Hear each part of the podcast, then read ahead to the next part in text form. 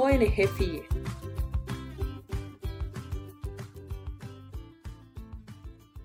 Hola a todas y todos. Estamos en un episodio más de los podcasts de ONG FIE para continuar con el especial del 8 de marzo por el Día Internacional de la Mujer, con una invitada muy especial. Ella es Daniela Riveros, especialista de protección de la niñez y adolescencia con punto focal de género en UNICEF Bolivia.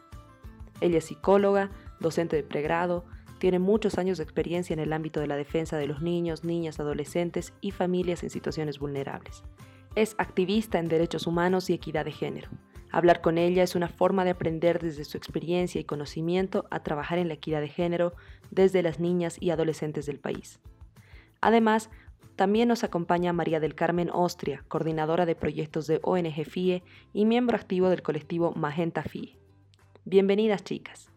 Para iniciar, Dani, quisiera que nos cuentes un poco de tu historia, tu experiencia y tu mirada sobre los derechos humanos. Perfecto, muchas gracias. Muy agradecida de compartir este espacio con ustedes. Bueno, creo que desde niña siempre me ha gustado los encuentros con diferentes realidades y de poder conocer lo que vive el otro. Y creo que así es que me he podido encontrar con una convicción muy fuerte en el ejercicio de los derechos de los niños, niñas, adolescentes y también de las poblaciones más vulnerables como tal.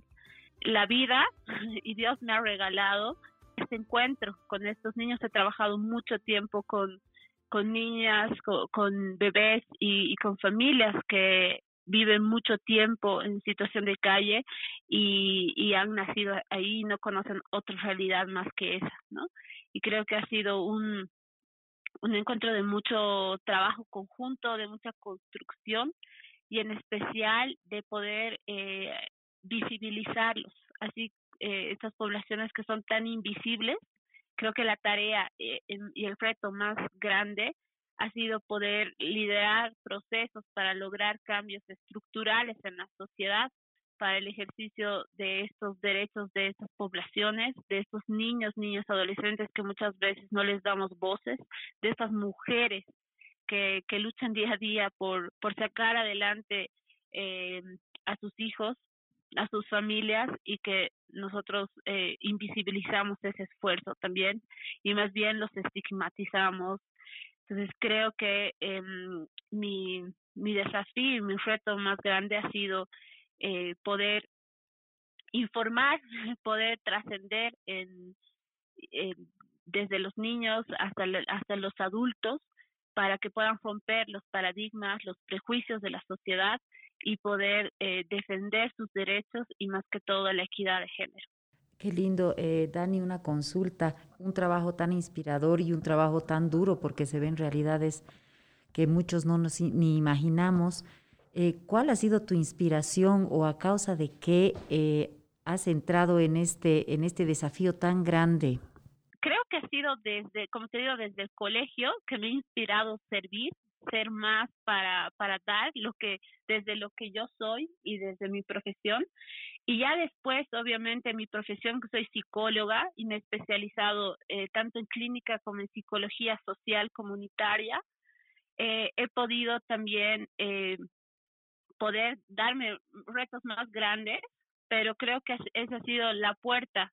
Gracias, Dani. Eh, enfocándonos un poquito en esto de la reivindicación de los derechos de las mujeres, yo quisiera que nos cuentes desde tu experiencia cuál ha sido el desafío o el reto más grande que has tenido que, que, lidiar y, y, poder salir adelante en tu vida, ¿no? Estos retos que compartimos miles de mujeres y que al oír puede servir de inspiración también para salir adelante.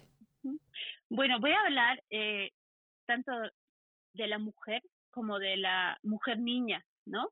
Creo que desde, desde que nosotros nacemos y, y cuando eh, nosotros obviamente elegimos, eh, el ser niña connota muchas, eh, muchas exigencias que la misma sociedad te va, eh, te va dictando, te va impulsando, ¿no?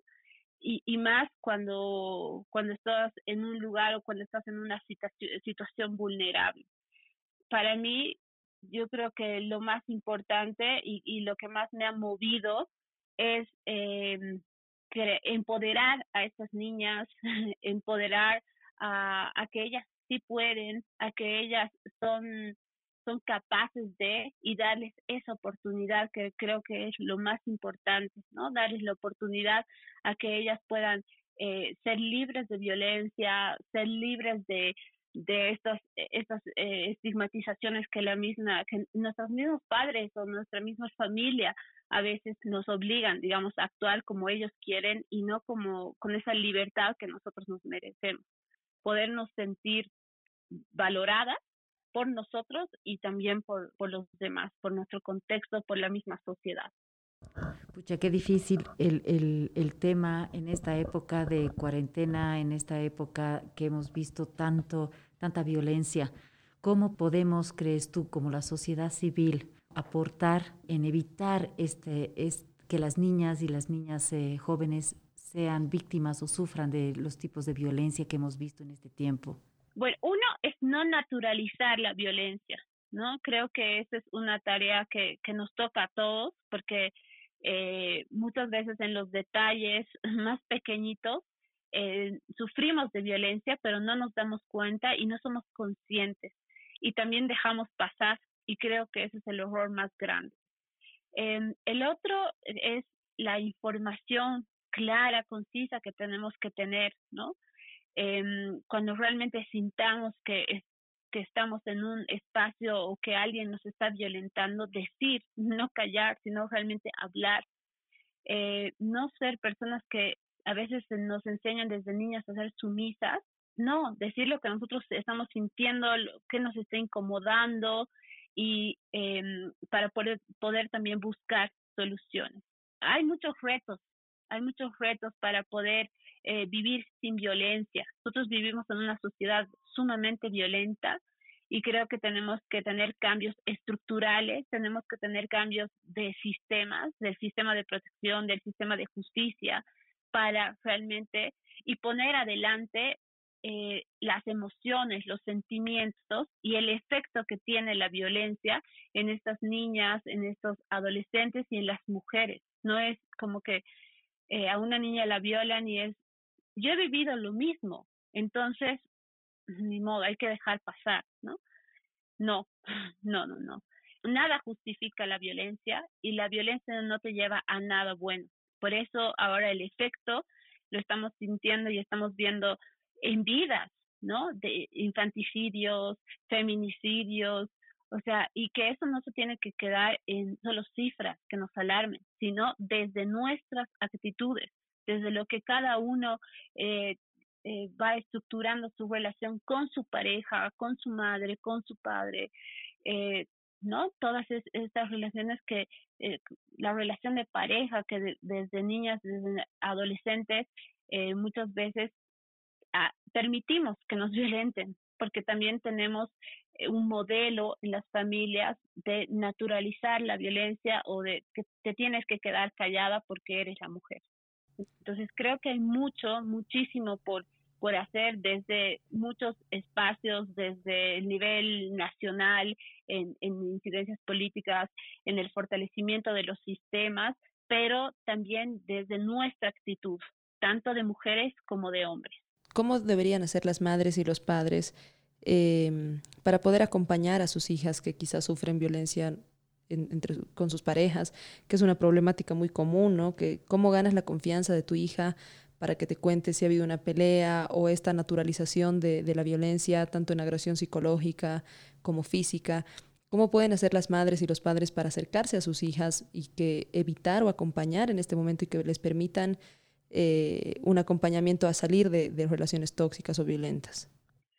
Eh, bueno, yo creo que un, un valor fundamental en las relaciones es la confianza, ¿no? Entonces tienen que crear un, una relación de mucha confianza, de mucha comunicación, para que el niño, eh, la, la, adolescente, se sienta segura también en ese espacio.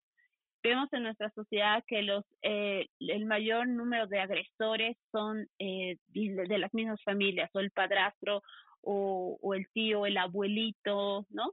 Entonces, las madres tienen que crear ese espacio seguro donde las niñas y, las adolescentes y las jóvenes se sientan eh, en la plena confianza de decir esto está pasando y puedan puedan sentirse que les creen, ¿no? Eh, muchísimos casos hay de que mi mamá no me ha creído o mi mamá no hizo nada. Y eso no hizo nada, ¿por qué? Porque nosotros les damos muchísimo poder a los hombres, a, al, al pensar y al creer que realmente el hombre es el jefe de la casa o es el líder o es el que tiene el control de absolutamente todo o es el que lleva la plata a la casa, ¿no? Entonces le damos mucho poder por eso, entonces nosotros nos tenemos que callar. Y creo que ese es el error más grande, porque eso va pasando de generación en generación. Esa niña, esa adolescente o esa joven va a pasar lo mismo con su pareja y con su familia.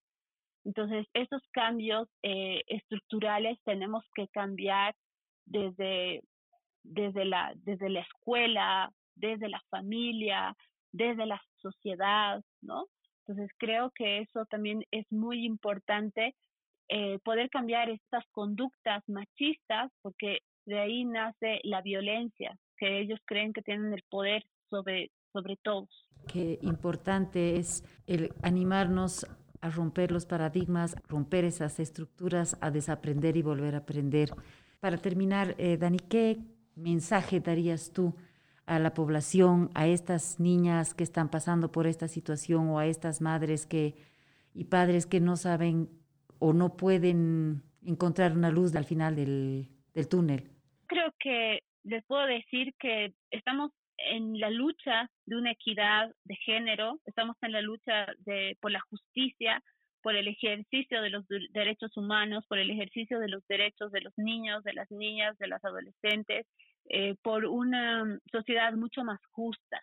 Les diría que, que no, no se dejen vencer y que siempre va a haber una luz, siempre va, va a llegar un momento en el que ellos o ellas van a poder salir adelante pero creo que es importante eh, también poder eh, hablarlo, poder comunicarlo, poder decir qué les está pasando, para que justamente algunos, muchas organizaciones, muchas instituciones, muchos con programas eh, dentro del municipio, de la gobernación, están dando la mano, están cada vez abriendo programas de desarrollo social, de desarrollo humano, para personas eh, víctimas de violencia.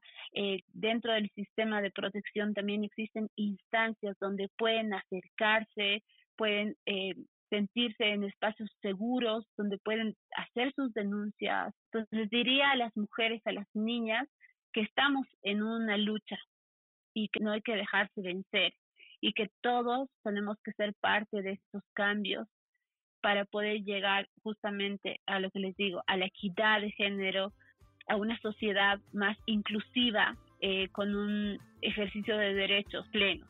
Totalmente, Dani. Eh, muchísimas gracias por, por estar en este espacio. Lamentablemente tenemos un tiempo reducido, pero sí ha sido de mucho provecho para la audiencia poder hablar contigo. Me quedo con la idea de, de ver lo que pasa alrededor, ¿no? Como tú decías, cuando las mujeres o las niñas se atreven a alzar la voz, se puede hacer mucho y el primer paso es que se han podido liberar de, varias cosas que han podido sufrir o de violencia de género que, que, han, naturalizado, ¿no? Y frenar esto.